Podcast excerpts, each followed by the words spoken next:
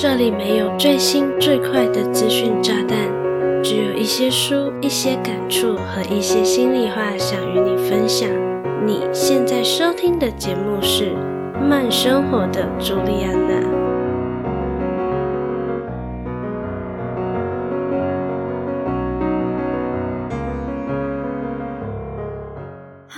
大家好，我是朱莉安娜，感谢你收听《慢生活的朱莉安娜》第六十三集。在你收听这集节目的当下，我已经从台湾彻彻底底的搬回马来西亚生活喽。特别在节目上说起，好像有点突然哈，毕竟在此之前，我并没有透露过这个资讯。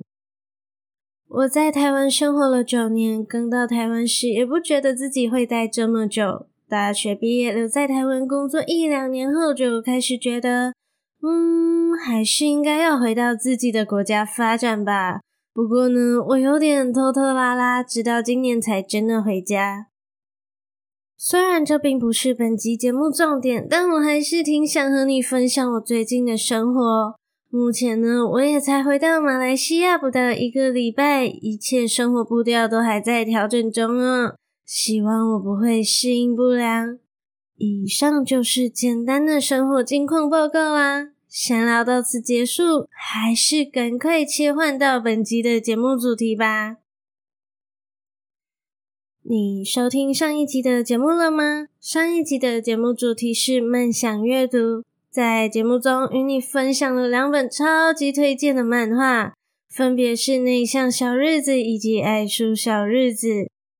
而这一集的节目呢，我私心想要延续上一集的话题，来与你分享有一点点相关的动画作品，也就是古见同学有社交障碍。コミさんはコミュ障です。这是一部有笑有泪的校园喜剧作品。 故事都围绕着有社交障碍的古建同学而展开。如果你对本期节目内容感兴趣，想看节目文字稿作为收听后的复习，欢迎到节目资讯栏点击文字稿链接哦。在节目开始前，我有件事想拜托你，就是希望你能暂停节目，帮我到慢生活的朱莉安娜的节目首页按下订阅按钮，如此一来就不会错过最新集数，让我的声音能及时陪伴你喽。另外有个超重要的提醒，本集节目绝对会爆雷古见同学有社交障碍的部分剧情。如果不想被剧透，就请自行斟酌是否继续收听下去喽。准备好了吗？我们这就开始本期的精彩内容吧。首先，简单介绍古剑同学有社交障碍的剧情。基于作品名字有点长，在节目中呢，我都会叫他为古剑同学。古见同学是由同名漫画改编的动画作品，讲述了不擅长与人说话的女主古见咲子 （Komi Shoko） 备受交流障碍的困扰。再加上古见同学是个百年一遇的超级美少女，堪称站着就是艺术，坐着就是决战，走三步就有人告白。但不擅长与人交流的她，却让周围的人觉得高冷而难以亲近。在入学的第一天，同班同学枝野仁人 Tadano Hitohito 看穿了古见同学的困扰，并挺身而出，立誓决定帮助古见同学交到一百个朋友。不过呢，他们的学校并非普通学校，而是高升学率却怪人云集的高中。自此，故事就围绕着古见同学展开了又温馨又爆笑，而且全员是好人的校园喜剧。小小分享一下，古见同学的本名古见咲子的日文念法是 Komi Shoko，当中的 Komi 是外来语 communication 的缩写，而咲子的日文读音 Shoko 则有病症患者的意思。所以从名字就点明了古见同学的特色。那当然不仅仅是古见同学有名字特色，就连其他的角色都是以他们的特色来命名的哦，真的非常有趣。再容许我小小抱怨一下，我没有很喜欢台湾版本的译名，古见同学是沟通鲁蛇，听起来是很有台湾特色，很接地气啦。但是呢，我就是非常主观的不喜欢。我比较喜欢香港的艺名，也就是我在前面有提到的古建同学有社交障碍。既然都聊到古建同学的社交障碍，就顺势分享什么是社交障碍吧。社交障碍指的是对社交互动的忧虑和紧张，属于焦虑症的一种。最显著的特征就是在社交场合出现恐惧以及焦虑的情绪，甚至会回避他人的视线，看起来面无表情，并且难以开启或是持续话题，基本上开口就是句点王。但是呢，有社交障碍并不表示当事人不想和人类互动哦。在古见同学的动画作品中的开场或是结尾都会有这样一段旁白：社交障碍是指不擅长与人交流的症状，或是有这种症状的人。需要注意的是，这些人只是不擅长社交，不代表他们不想和别人有来往。所以，假如你是不想和别人有来往，你应该不是社交障碍，而是单纯的讨厌人类。我认为我们现在很常听到的社恐，也属于社交焦虑的范畴吧。当然，我不是专家，我无法明确的告诉你是不是这样判定的，只是与你分享我自己的认知哦。而且我认为社恐应该不是一个多么稀有的存在哦。根据研究，有百分之九十的人都曾经在生活中对社交互动产生焦虑，譬如害羞、觉得不好意思而脸红，这一些都属于社交焦虑的表现呢。而社交焦虑的作用呢，主要是为了激励以及增加人类对社交互动的关注，抑制不必要的社交行为。同时，对未来可能发生的社交情境做准备，是挺正常不过的人类反应。但是，假如你的社交焦虑已经变得严重，甚至演变成社交障碍，而无法正常与人交流，就不是这么一回事了。社交障碍可以说是精神医学上的疾病，最常见的身体症状包含了脸红、出汗过多。颤抖、心悸、恶心、想吐、口吃、语速过快等等，同时伴随着强烈的恐慌以及不适感，会对日常生活造成极大的痛苦哦。说到这里，我觉得需要喝点水来润一润喉咙啦。休息十秒钟，你也要记得喝水哦。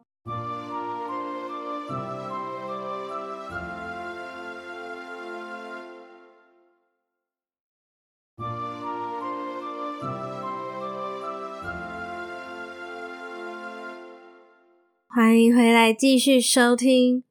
我不至于会说自己有社交障碍，毕竟也没有实际去做过专业咨询。但是呢，作为一个内向人，我是真的挺不擅长与人交流，还蛮容易句点别人的。要说聊天的话，通常也是别人先开口和我攀谈，我才会有问必答。而且我的有问必答呢，也做不到全然实话实说。我是个讲话还蛮语带保留的人呢。大部分的时候呢，我比较是个称职的聆听者，我还蛮喜欢听别人分享自己的事情的，感觉可以更了解对方。不过，如果每次碰面都聊差不多的事情，就免了，我一定会听到放空。刚才说的是我的个人状况嘛，动画里的古见同学就更加有社交障碍咯。他几乎和《鬼灭之刃》的米豆子 Nezuko 一样，只会发出一些撞声词，完全没有办法开口挤出一句像样的话。他在动画里的任何沟通都是写在纸上的。最让我印象深刻的，莫过于第一集动画中间有一大段的剧情，都是古剑同学和男主用粉笔在黑板上交流。不论是镜头的切换，还是穿插在写黑板动作之间的校园画面，都很流畅，也带出了古剑同学很想交朋友的这件事情，算是很单刀直入的切入故事核心了。这又让我想到，我之前还在当上班族的时候，我们公司不太加班，几乎时间一到就一哄而散的回家。由于公司的大部分同事都是骑机车上下班，只有我和设计小姐姐是搭同一个方向的捷运，所以我们都会一起走去捷运站。刚入职的时候呢，我真的觉得我们一起走去捷运站的路上，气氛尴尬到极点。我的内心小剧场都是要不要开口聊点什么呢？但开口究竟要聊什么啊？如果我开口了，对方句点我该怎么办？要是对方的回应让我无法接话，气氛不就更尴尬了吗？我有点忘记我是如何撑过前面的几个礼拜的。根据后来的观察呢，设计小姐姐似乎也是比较内向，不太会主动与人说话的类型，所以我就安心了。既然对方没有想要聊天，我也没有想要硬聊，简直就是一拍即合的回家伙伴。我是个不太会开话题的人，所以很庆幸身边至少还有一两个超会开话题的气氛型朋友，至少能让我在某些场合不要那么尴尬。而古建同学所在的学校呢，不只有超会开话题的朋友，几乎都是一些有个莫名其妙的怪人，譬如二次元作品不可或缺的中二病，深爱着女主的病娇女。喜欢被羞辱的女生，还有全校同学都是青梅竹马的社牛等，简直琳琅满目，也让古见同学这部作品更具有独特魅力。这也是我很喜欢古见同学的原因哦。明明动画中的每个角色都很怪，但是呢，他们却都很自在的做自己，真正让人感叹这是一个没有坏人的世界啊。在我们的现实世界，你真的有勇气在每个人的面前都展示最真实的自己吗？我自己就得先承认我是做不到的，只是尽可能的告诉自己，真正爱我的人会包容我的缺点以及我的奇奇怪怪。而且啊，我又没有古建同学人见人爱的外表，真的强求不了全世界都爱我啦。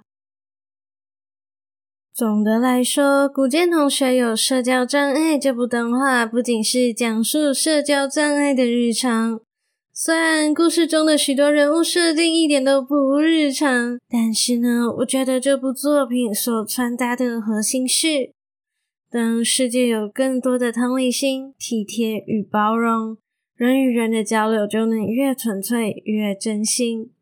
我真的很推的古剑同学呢，是可以在 Netflix 上观看得到的。目前共有二十四集，有兴趣就找来看看吧。好啦，这一集的节目就来到尾声喽，非常感谢你愿意在百忙之中收听慢生活的朱莉安娜，希望你喜欢本期的节目内容。如果你觉得本期的节目内容还不错，期待你能订阅这个节目，同时花一点点的时间帮我到 Apple Podcast 或是 Spotify 给我五颗星加留言，让更多的人有机会看到并收听这个节目哦。另外，另外，你 follow 慢生活的朱莉安娜的 Instagram 了吗？我的 IG 账号是 JulianaChooCom。我真的真的很期待你的追踪、按赞以及留言哦！若你有任何想听的主题或是内容，也可以私讯给我。最重要的是，不要忘记订阅节目，让我的声音可以每周准时陪伴你。如果你想要和我有更私密的交流，你可以点击资讯栏的电子报链接，订阅电子报作为我们的秘密交流基地吧。心有余力想用行动支持我的话，欢迎点击资讯栏 Buy Me a Coffee 的赞助连接，只需要一块钱的美金，你就能成为我的 Sugar Daddy and Mommy，赞助我购买喉糖的零用钱。让我能继续在这里用声音分享更优质的内容给你。我是朱丽叶娜，期待与你的再次相遇。